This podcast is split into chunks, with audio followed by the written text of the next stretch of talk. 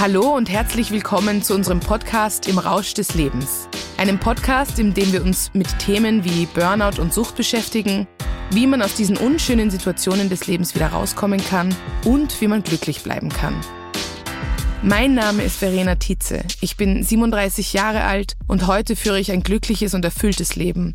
Dafür musste ich aber erstmal durch ein Burnout und einen Alkoholentzug. Gemeinsam mit Professor Michael Musalek, Psychiater und Psychotherapeut und Vorstand des Instituts für Sozialästhetik und psychische Gesundheit an der Sigmund Freud Universität, werden wir Folge für Folge Themen aufbereiten, die mich, aber auch so viele Menschen da draußen beschäftigen. Und wir werden eines feststellen, dass der Rausch des Lebens so viel besser sein kann, wenn er nicht aus Alkohol besteht.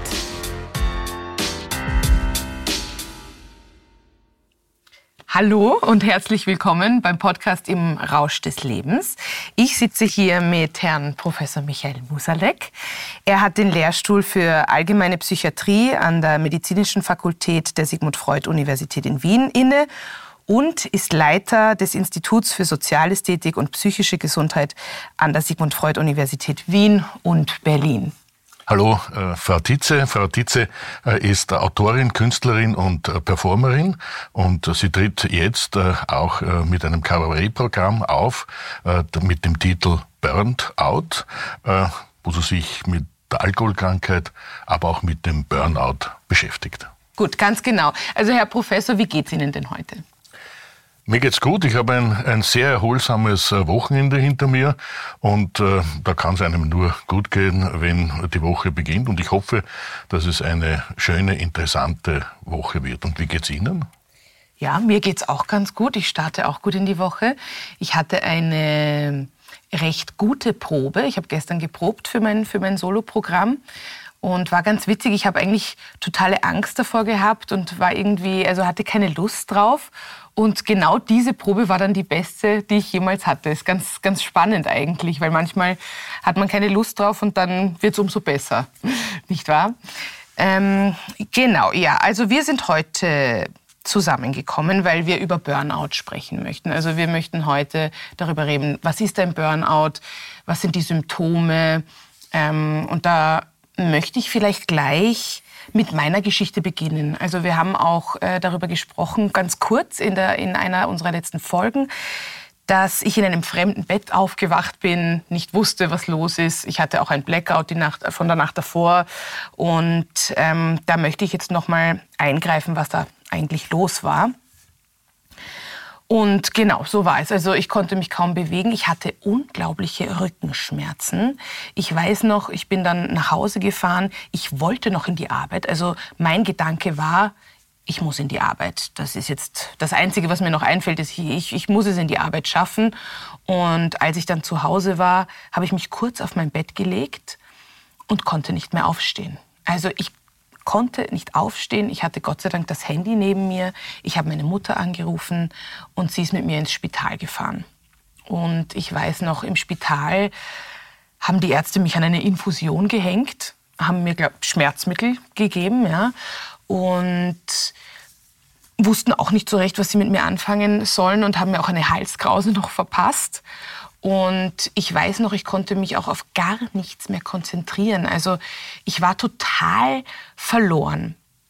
Und meine Mutter ist dann noch mit mir in einen Supermarkt gefahren und hat mir gesagt, ich soll ein Päckchen Milch kaufen. Also ich soll noch eine Milch holen. Und ich bin in diesem Supermarkt gestanden mit meiner Halskrause und habe mich gefragt, was zur Hölle ist Milch? Was ist Milch? Wo steht denn die? Und ich war komplett überfordert damit, dass ich jetzt eine Milch holen soll. Vielleicht gehen wir darauf gleich ein. Das ist ja doch äh, ein ziemlich krasses Beispiel, weil mein Hirn hat ja in, mein, in meinem Sinne ja gar nicht mehr funktioniert. Können Sie da erklären, was da passiert ist? Sie sind da leider schon äh, sehr weit fortgeschritten äh, gewesen im Burnout. Äh, Burnout ist eine, eine langsame Entwicklung. Und zuletzt kommt es dann zu einem Zusammenbruch des vegetativen Nervensystems. Und der Körper verlangt letztlich nach Ruhe und äh, man hat so den Eindruck, äh, alles wird ausgeschaltet. Äh, und äh, das ist schon ein, ein Selbstheilungsversuch letztlich des Körpers. Aber natürlich in dem Zustand fühlt man sich überhaupt nicht wohl. Man, man kann nichts mehr tun. Äh, man kann sich vor allem nicht konzentrieren. Also Sie haben nicht vergessen, äh, was Milch äh, bedeutet. Sie haben auch nicht eine Gedächtnisleistungsstörung oder etwas ähnliches gehabt, sondern das sind schwerste Konzentrationsstörungen. Man kann sich also nicht mehr auf das Wesentliche fokussieren. Äh, dieses Stadium ist ein, ein sehr spätes. Äh, da hat man auch wirklich schon Krankheitszeichen. Wahrscheinlich, äh, denke ich, haben Sie da auch schon vorher depressive Symptome gehabt, also Lustlosigkeit, Freudlosigkeit, zeitweise Antriebslosigkeit. Aber am Beginn steht eine Trias des Burnouts noch im Gesunden. Das heißt, man hat Erschöpfungszustände, es kommt zu einer Leistungsreduktion. Man fühlt sich selbst auch nicht mehr so leistungsfähig, versucht es aber dauernd zu kompensieren.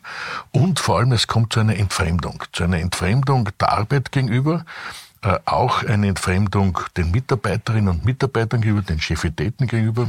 Man verliert den Kontakt zu ihnen. Und äh, es kommt ganz zuletzt auch zu einer Entfremdung sich selbst gegenüber. Haben Sie all das, was ich hier sage, wirklich nicht erlebt? Ist es wirklich so plötzlich gekommen oder wenn Sie jetzt zurückdenken, hat es nicht doch das eine oder andere schon ein bis zwei Jahre vorher gegeben? Ja, jetzt muss ich das so sagen, haben Sie natürlich recht. Ja, jetzt, wenn ich darüber nachdenke, ähm, gab es das alles. Ja, also bei mir hat das bestimmt ähm, ja mindestens ein, zwei Jahre vorher angefangen, wenn nicht sogar ähm, noch länger her. Also vielleicht sogar in meinen Zwanzigern, dass ich so etwas entwickelt habe wie, ähm, bei mir war es ja Alkohol, also dass ich zum Beispiel einfach trinke, um mich zu entspannen. Das war schon mal so eine Lösung, sagen wir mal. Ähm, und besonders in den letzten Monaten vor meinem Burnout weiß ich noch, ich habe gedacht, ich kann nicht mehr genug leisten. Also und ich egal wie viel ich tue, es ist nicht genug. Also ich weiß, ich habe ich hab bestimmt 60, 70 Stunden auch äh, in, der, in der Woche gearbeitet und habe mir aber auch immer wieder abgeholt von, von Chefs oder Kollegen, Kolleginnen, dass es nicht reicht oder ähm, dass ich nicht genug leiste.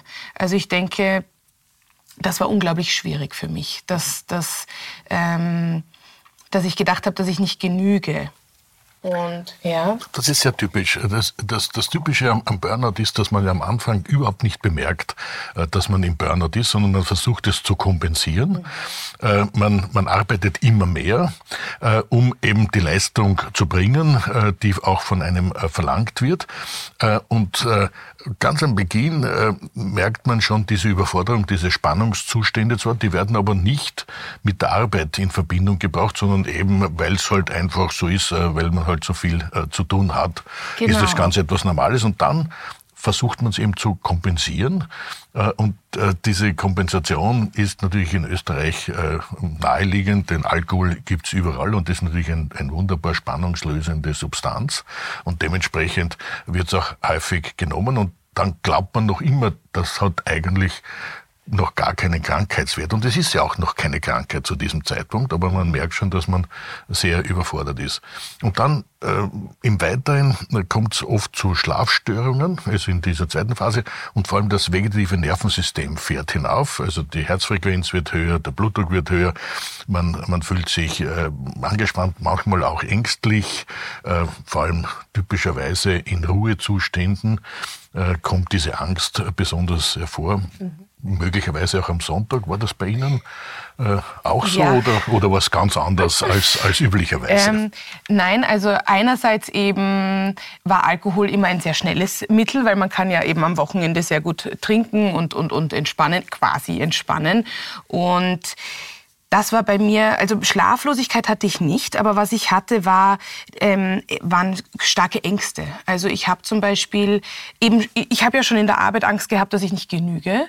Und dann habe ich am Wochenende Angst vor der Arbeit gehabt. Also das heißt, am Sonntag zum Beispiel ähm, war ich wahrscheinlich verkatert. Das kommt dann noch dazu.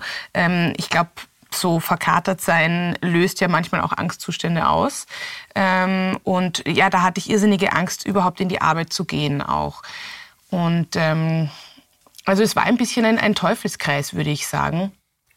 Das ist schon eine Kombination äh, gewesen, die Sie ja. hier gehabt haben. Denn ähm, in diesem zweiten Stadium kommt es eben zu einem Hochfahren des sogenannten Sympathikotonus.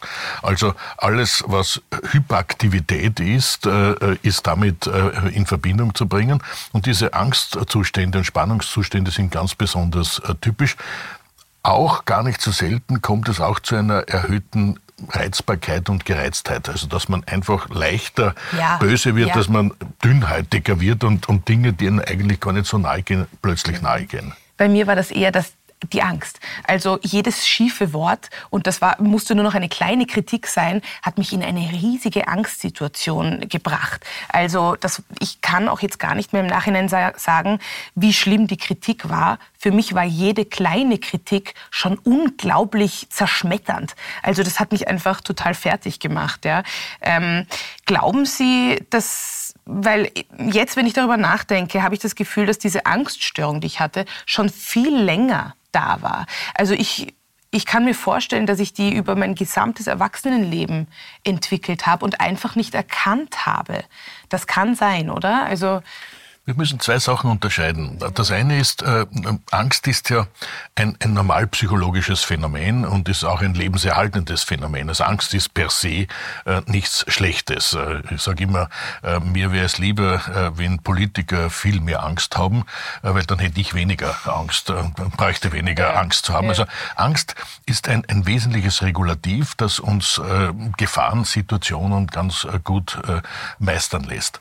Problematisch wird's dort, wo sie sich verselbstständigt. Also äh, wenn wir jetzt in eine, eine Unfallsituation kommen, dann entwickeln wir Angst und es fährt das vegetative Nervensystem hoch. Äh, wir sind hyperalert, also wir sind besonders aufmerksam. Äh, äh der Blutdruck geht hinauf, die Herzfrequenz geht hinauf.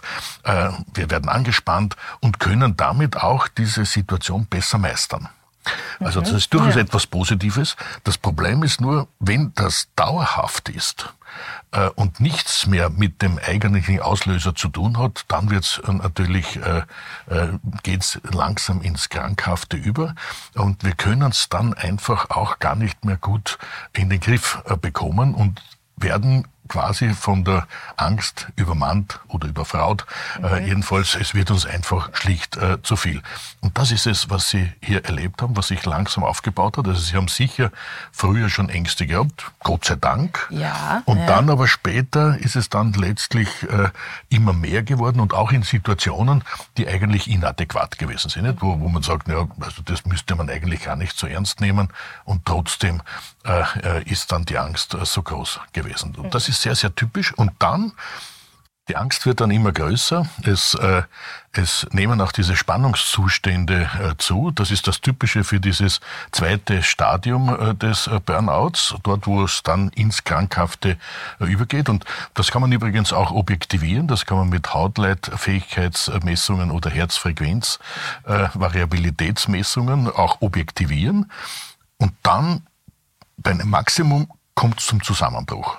Und da ist dann äh, der Übergang in das Stadium 3, dort wo der Parasympathikus überwiegt, wo der Körper versucht, äh, mit all dem fertig zu werden, aber letztlich ihn abschaltet, äh, den Körper weitgehend. Und da haben sie dann erlebt, dass plötzlich nichts mehr gegangen ist. Mhm. Da, also ich war im Stadium 3 sozusagen. Ja. Leider sind sie so, haben sie so lang äh, kompensiert, ja. äh, all das eben auch zum Teil mit Alkohol, mhm. äh, dass sie bis ins Stadium 3 gekommen sind und dort eigentlich erst gemerkt haben, äh, das ist ein Burnout. Also das Burnout haben sie schon viel, viel länger gehabt, mhm. denn es beginnt immer im Gesunden und endet dann letztlich im Kranken. Sie haben leider ein sehr, sehr hohes Durchhaltevermögen. Aha. Das ist auf der einen Seite großartig, ja. aber auf der anderen Seite halt leider äh, auch oft krankmachend. Also ich werde an dieser Stelle nochmal darauf eingehen, wie das eben dann bei mir ausgesehen hat. Also ich war in Stadion 3 und äh, gar nichts ging mehr, ähm, so weit, dass ich nicht mehr wusste, was Milch ist, was mich natürlich jetzt im Nachhinein auch schockiert irgendwie, also was da das Hirn eigentlich tut. Und genau, also meine Mutter hat mich dann eingepackt. Ich, ich hätte auch gar nicht mehr alleine sein können. Ich hätte nicht nach Hause fahren können. Nichts. Und hab dann, war dann bei meiner Mutter, bin bei meiner Mutter entweder am Sofa oder am Boden gesessen, habe unkontrolliert geweint, also immer wieder wirklich das, das Weinen ist einfach von innen über mich gekommen und konnte auch nicht aufhören. Und ich habe dann auch nicht mehr gegessen. Also meine Mutter hat mir echt Sachen vor die Nase gesetzt und dann habe ich vielleicht ein bisschen was, aber kaum etwas gegessen. Also ich erkläre Ihnen jetzt mal so alles, was bei mir so passiert und Sie können mir dann äh, erzählen, was daran auch typisch ist. Und ich habe dann, ähm, dann kam der Lockdown ja auch in dieser Zeit, deswegen war ich dann automatisch im Haus meiner Mutter. Aber es wäre auch gar nicht gegangen, dass ich alleine lebe. Ähm, und nach, ich glaube, nach ein, zwei Wochen, was bei mir noch dazugekommen ist, ist ein stetiges Seufzen. Das heißt, mein Körper hat wirklich fast jede Minute so, so einen ganz schlimmen Seufzer gemacht. Und ich weiß noch, dass auch dann meine Schwester und meine Freunde natürlich ein bisschen genervt waren davon, weil ich konnte keine normale Konversation führen, ohne ständig zu seufzen.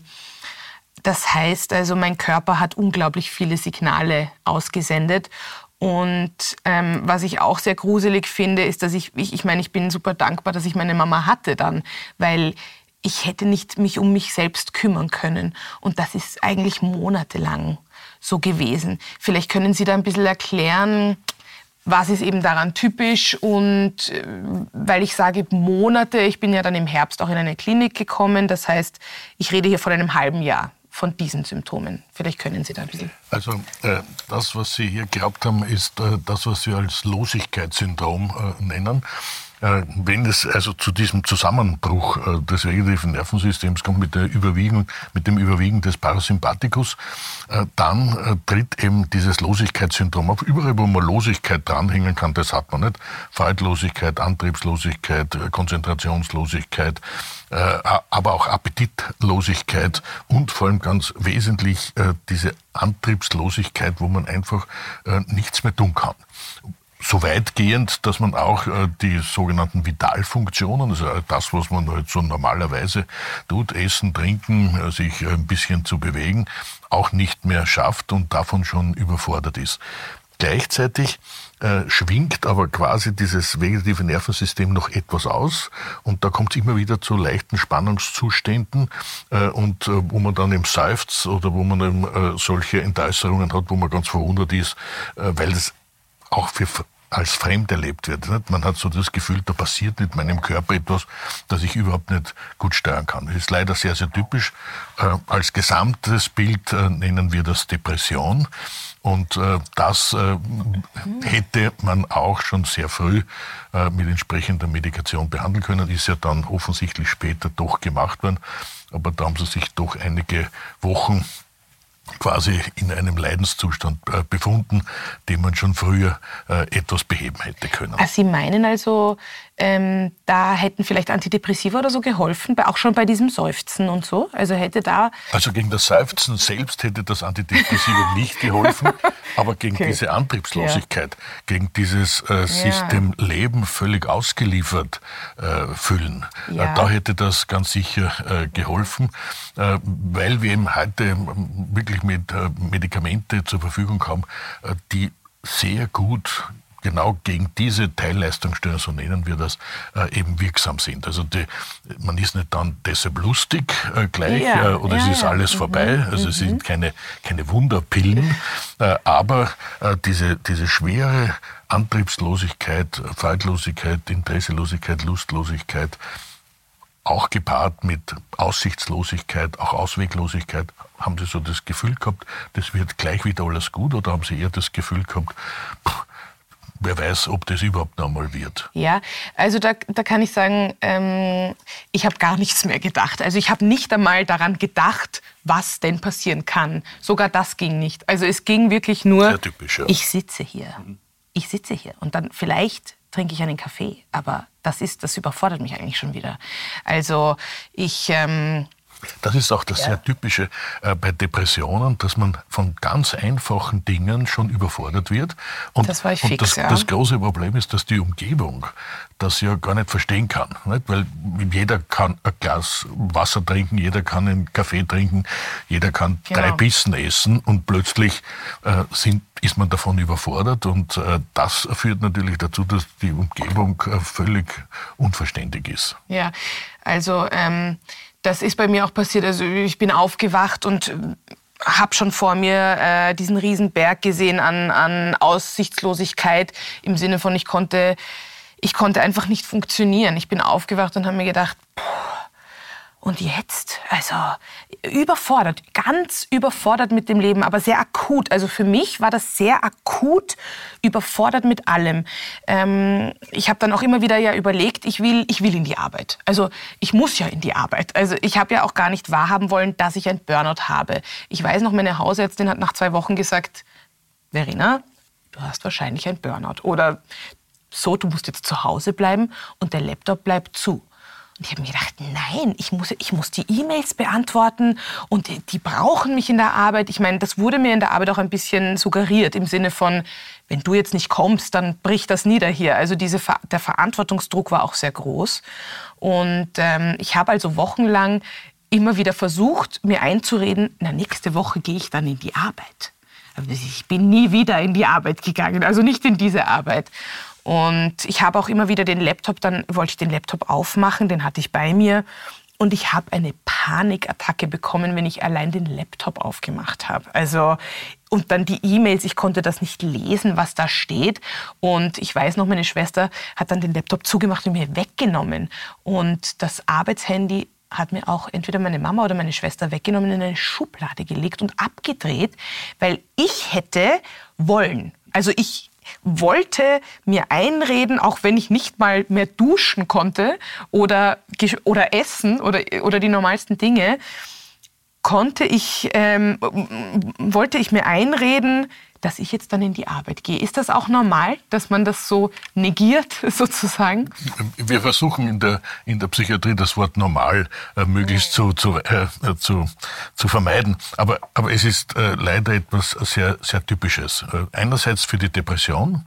Äh, in der Depression ist man eben äh, von Kleinigkeiten überfordert, vor allem von all den Dingen überfordert, die einen nie überfordert haben. Und das kann der Depressive natürlich gar nicht akzeptieren. Und er merkt ja äh, selbst nicht, äh, dass er depressiv ist, weil wir üblicherweise unter Depression Traurigkeit oder etwas Ähnliches verstehen. Und man ist natürlich gar nicht traurig, sondern man kann es einfach nicht.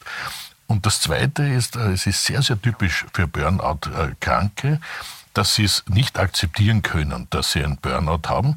Zum einen weil sie äh, eben sich nicht vorstellen können, dass sie nicht arbeiten können. Die meisten wollen ja arbeiten.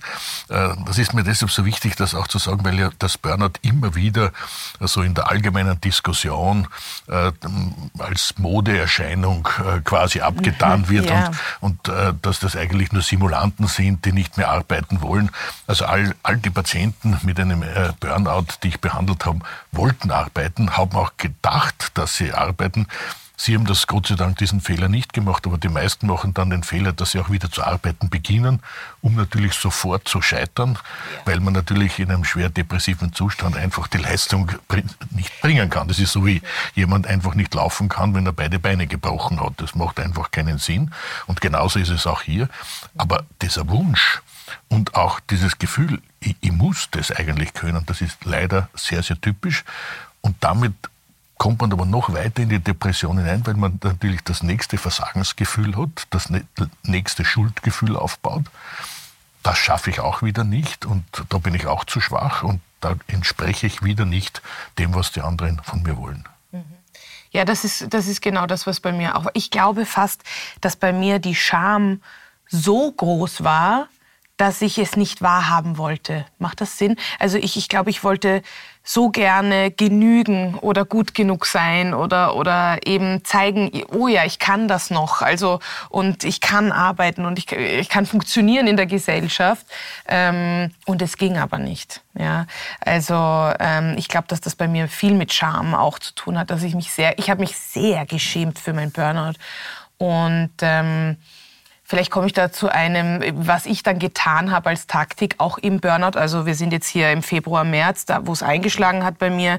Ich habe weiter getrunken. Also ähm, es war der erste Lockdown, da habe ich natürlich zu Hause nur bei meiner Mutter halt äh, immer wieder mal ein Glas Wein oder so. Da ich in so einer Schockstarre war, eh nicht so viel. Ähm, aber sobald eben das ein bisschen besser wurde, also ich sage ein bisschen besser, weil ich habe trotzdem nicht alleine wohnen können, ich habe trotzdem nicht arbeiten können, aber ich habe wieder angefangen zu trinken. Das heißt, diese Kompensation habe ich schon mal gemacht. Also ich habe schon mal wieder den Alkohol hergeholt, also eine alte Taktik, wie ich sie jetzt bezeichnen würde, also ein altes Muster. Und dazu auch ähm, die Taktik, dass ich mich in einen jungen Mann verliebe.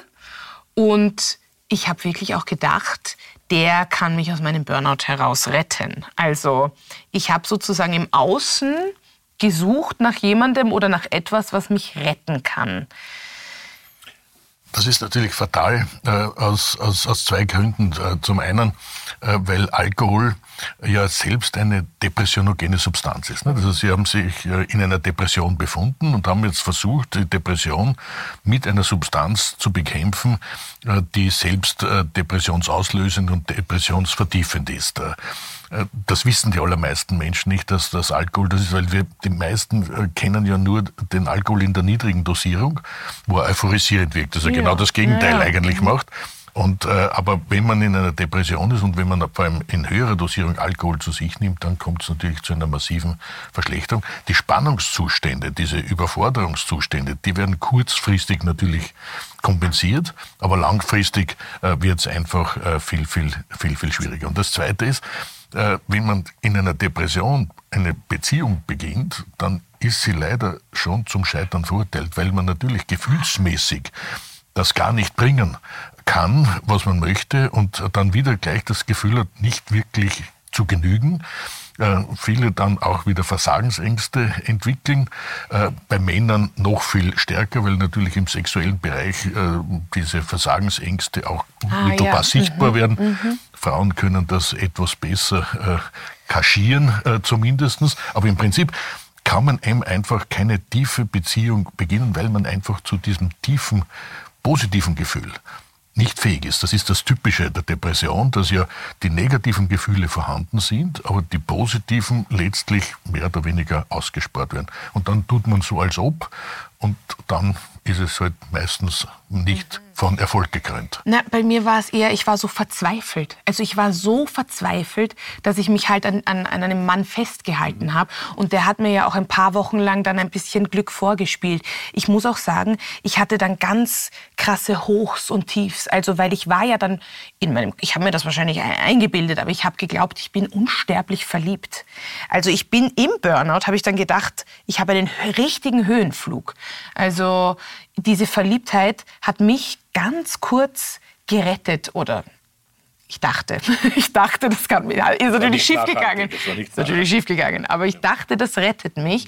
Und dieser junge Mann hat mir halt ein, zwei Monate lang ein Gefühl gegeben, dass ich ja, dass ich, dass ich es jetzt, dass ich es geschafft habe dass das Burnout besiegt ist. Ich habe sogar mir eingeredet, das war's jetzt. Also ich war ja jetzt ein paar Monate lang im Krankenstand und jetzt kann ich hurtig vor mich her trinken und verliebt bin ich auch noch. Also das war, glaube ich, wieder ein Negieren, oder? Also das war wieder so eine Art von... Nicht nur, nicht, nicht nur, nicht nur, sondern äh, da sind Sie schon in eine leichte Besserungsphase gekommen. Und wenn man aus dieser Depression herauskommt, dann ist es kein kontinuierliches Besserwerden, sondern es ist so wie bei einer Fieberkurve. Also man, man hat kurzfristige Hochs yeah. und dann bricht es wieder weg. Und dann kommt man wieder in einen Hoch äh, und dann bricht es wieder weg. Das große Problem ist nur, wenn man jetzt in dieser Situation sich gleich wieder überfordert, dann bricht das Ganze wieder weg. Also Sie haben eine erste leichte Besserung gehabt.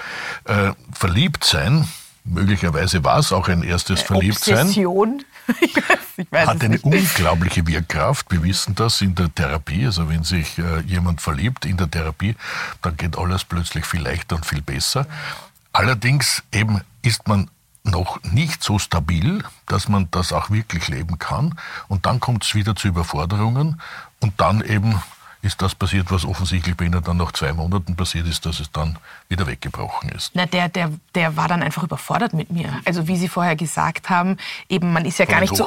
Ja, genau. Und auch von, eben von meinem Trinkverhalten und meinem Klammern dann wahrscheinlich. Also, und dann äh, mitten in der Nacht mal anrufen und dann wieder nicht erreichbar sein, weil zu depressiv. Also wie Sie vorher gesagt haben, ich war ja wahrscheinlich nicht in einem guten Punkt in meinem Leben, um eine gute, stabile, gesunde Beziehung zu beginnen, sondern ich war ja all over the place. Also ich Hin und habe ja hin und her und, und ähm, himmelhoch jauchzend, zu Tode betrübt und alles habe ich da durchgemacht. Also ich glaube, diese Beziehung hätte gar nicht funktionieren können, au- außer sie wäre so weitergegangen mit ganz viel Hochs und Tiefs vielleicht. Ja. Ähm, aber dieser junge Mann hat dann also sich entzogen und das hat mich in eine schlimmere Depression gerissen. Also jetzt, wenn ich darüber nachdenke, ich habe das Gefühl, als das dann sehr schlimm geendet ist, das Ganze, ist es mir noch schlechter gegangen. Also dann war ich erst so richtig depressiv. Da ging dann gar nichts mehr. Das war auch ein bisschen der Auslöser, um dann in eine Klinik zu gehen. Und da haben Sie auch getrunken in dieser Zeit? Ja, da habe ich getrunken in dieser Zeit. Ich habe mit ihm viel getrunken.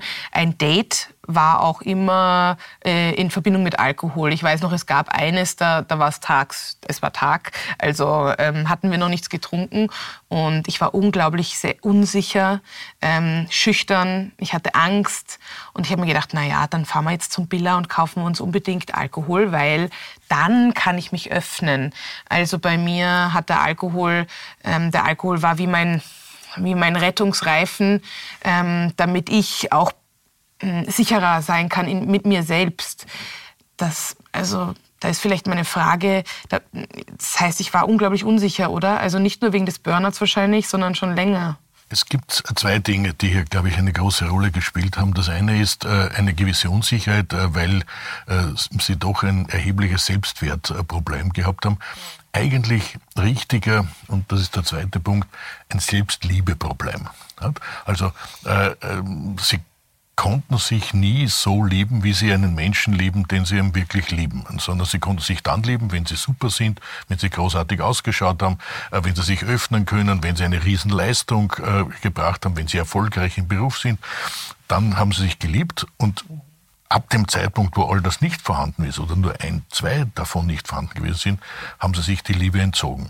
Und damit natürlich kommt man in einen dauernden Druck, immer besser sein zu müssen. Man muss noch erfolgreicher sein, man muss noch mehr leisten, äh, man muss letztlich auch noch schöner werden, man muss noch offener sein, man muss auch noch mehr erotisch werden, etc. etc.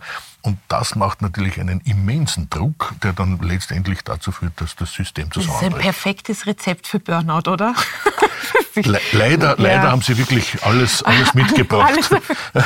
um, um, das, um, um das zu bekommen. Ja, äh, Ja. tragisch sehe ich es nicht nur, äh, denn, denn ein solches Burnout, äh, wie jede Krise, und es ist eine massive Lebenskrise, äh, nochmals äh, all jene, die das so abtun und sagen, ja, das sind so Leute, die halt ein bisschen schwach sind und äh, ganz im Gegenteil, es, es trifft die Stärksten, denn nur die arbeiten überhaupt so viel und setzen sich so unter Druck, dass es zu einem Burnout kommen kann.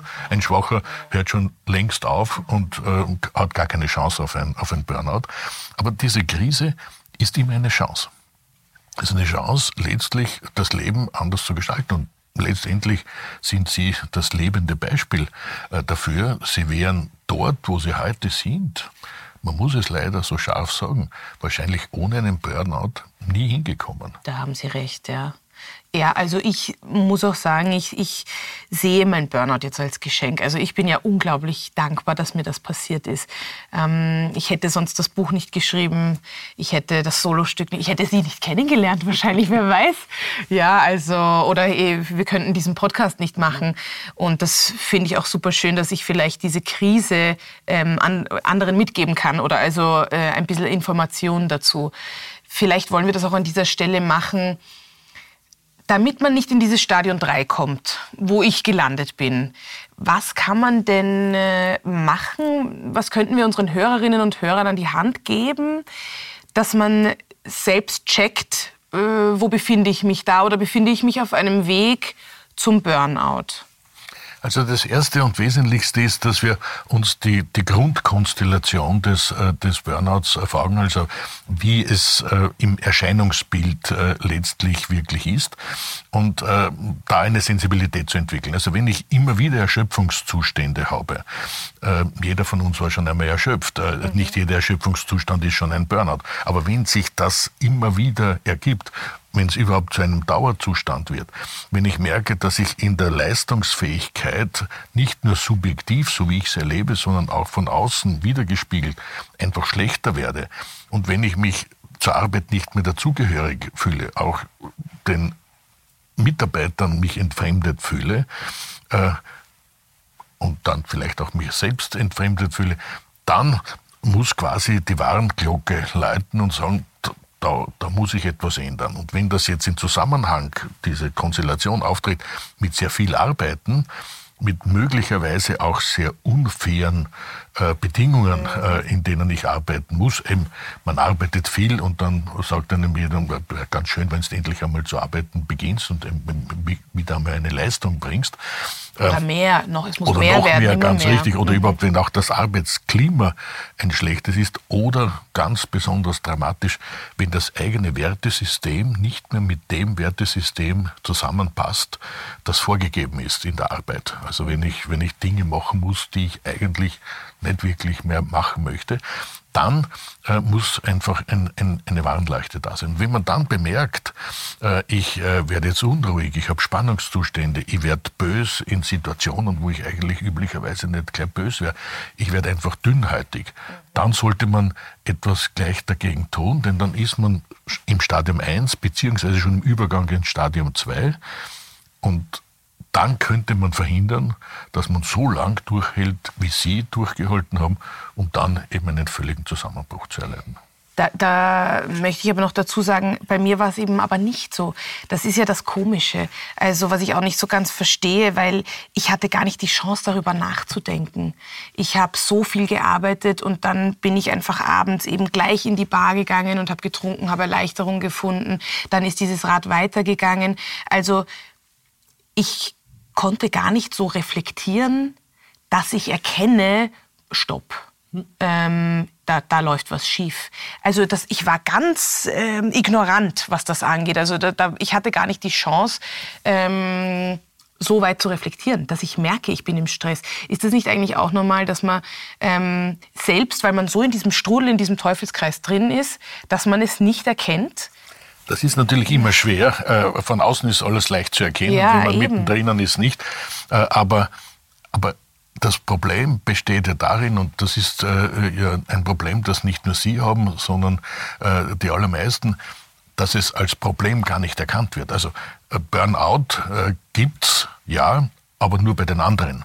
Für ja, mich selbst genau. gibt es ja, das gar nicht und daher komme ich gar nicht auf die Idee, dass ich auch schon in einem Burnout sein könnte. Wenn wir uns aber die Zahlen anschauen äh, in Österreich, dann äh, haben wir ungefähr um die 40 Prozent aller Arbeitstätigen haben Zeichen eines Burnouts. 40 also Prozent? Also 40 Prozent. Das heißt nicht, dass alle krank sind. Krank sind ungefähr 8 Prozent.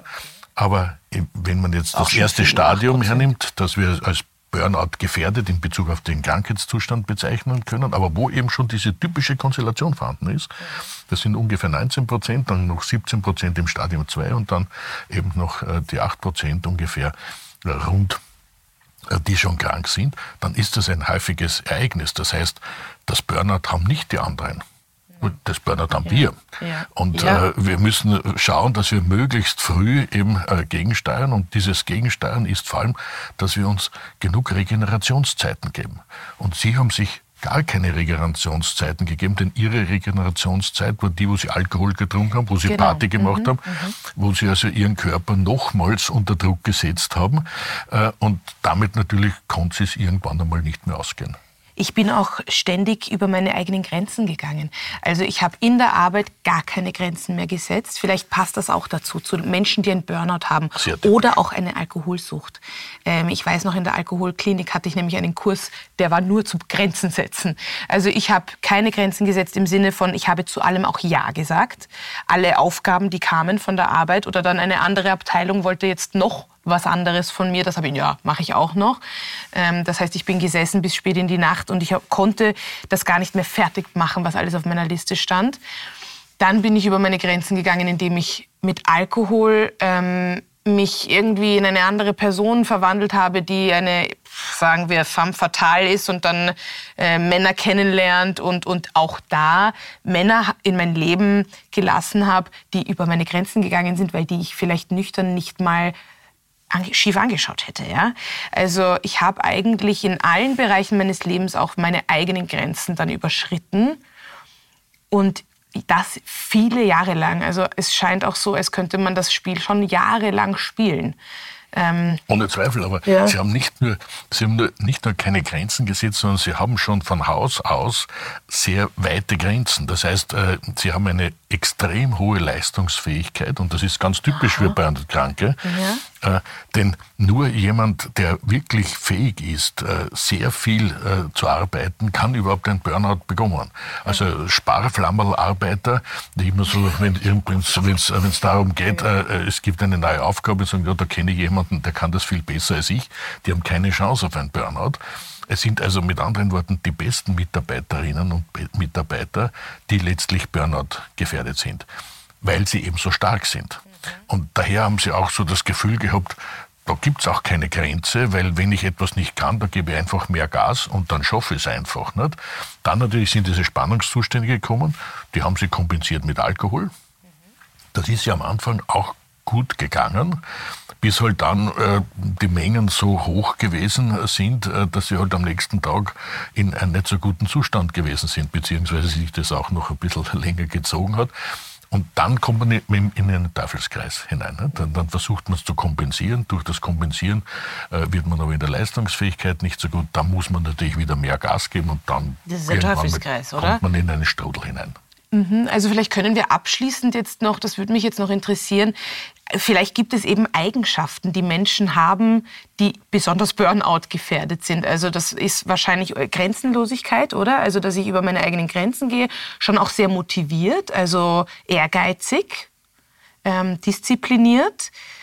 Hat das, im, hat das auch was mit Sucht zu tun, das, das ähm, Burnout gefährdete Menschen? Wir, wir kennen natürlich die Arbeitssucht. Äh, das wäre ein eigenes Thema, das wir einmal äh, behandeln können und sollen, äh, wo durchaus auch ein Kontrollverlust im, im Bereich des Arbeitens stattfinden kann. Eine sehr komplexe Störung, die auch eingebettet ist in andere psychische Störungen. Aber Sie haben eine ganz wesentliche Eigenschaft vergessen und das ist auch sehr typisch, nämlich es sind besonders kräftige, besonders leistungsfähige Menschen. Also es sind nicht nur Menschen, die halt äh, etwas nicht können, sondern das Problem ist, es sind Menschen, die sehr, sehr viel können. Und die sind ganz besonders gefährdet. Und wenn das jetzt in Kombination auftritt mit einem Defizit an Selbstliebe, dann wird es wirklich gefährlich. Das ist also wahr, weil also ich hätte mich dann nie als kräftige Person oder mut, besonders mutige Person beschrieben, sind Sie. weil weil ich natürlich eben ich versagt habe auf so vielen Ebenen, Beruf, Liebe, Leben, alles Mögliche. Ja, ähm, sehr schön. Also äh, ich freue mich sehr, dass wir da ähm, jetzt zu einem Ende kommen und dass, äh, eine, so eine schöne Folge aufgenommen haben. Und wir werden das auch in der nächsten Folge vertiefen. Da möchten wir uns auch mit Bewältigungsstrategien auseinandersetzen. Also wir haben schon verschiedene angesprochen. Alkohol ist natürlich auch eine Bewältigungsstrategie. Aber es gibt natürlich auch gute Bewältigungsstrategien. Ähm, Wesentlich zielführendere. Zielführendere, genau. Und äh, um die wird es auch gehen in der nächsten Folge. Also vielen Dank für das schöne Gespräch. Ich danke Ihnen für dieses Gespräch und freue mich auf das nächste. Ich mich auch. Musalek und Tietze im Rausch des Lebens ist eine Produktion aus dem Red Bull Media House. Der Podcast wird produziert von Messi Tötschinger und Johanna Schwarz.